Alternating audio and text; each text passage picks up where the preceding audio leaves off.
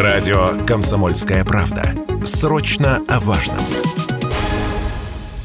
Минимальную цену на каждый вид алкогольной продукции в России устанавливает государство. Так, игристое вино или в народе шампанское должно стоить от 169 рублей за бутылку объемом 0,75 литра в розничной продаже. Соответствующая норма действует почти два года, с января 2021 И вот Министерство финансов опубликовало проект приказа. В нем эту стоимость со следующего года предлагается поднять на 70 рублей, до 239. Пока это не точно, но, скорее всего, приказ вступит в силу именно в таком виде, считает руководитель Центра разработки национальной алкогольной политики Павел Шапкин. При этом говорить, что виноделы переживают сейчас большие трудности, совсем нельзя, сказал он в интервью Радио КП все это виноградарство датирует и выделяют дополнительные средства на закладку виноградников, там, дотации производителям.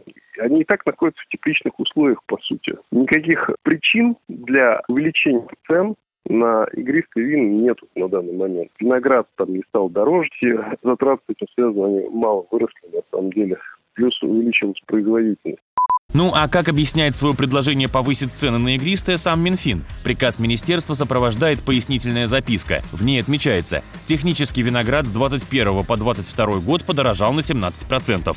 Плюс подорожали грузоперевозки, железнодорожные почти на 10%, автомобильные на 14%. Плюс международные санкции, ограничившие импорт оборудования и расходников. Но истинная причина иная, считает руководитель Центра разработки национальной алкогольной политики Павел Шапкин. Краснодарским и крымским виноделам, чья продукция подороже, просто-напросто стало трудно конкурировать с производителями более дешевого вина, то есть виноделами из Дагестана, сказал Шапкин Радио КП. Понятно, что производители, которые продают свои вина по цене за 500-600 рублей за бутылку, хотят больше рынка, хотят больше покупателей, и поэтому стремятся поднять минимальную цену и договариваться таким образом с Минфином, чтобы цена минимальная на игристое вино была выше. С точки зрения, хорошо это или нет для потребителя, ну, конечно, плохо, потому что он вынужден будет платить больше, потому что магазины не имеют права продавать алкогольный продукт по цене ниже минимальной. И, соответственно, фактически все россияне под Новый год вынуждены будут после Нового года платить больше за то же самое.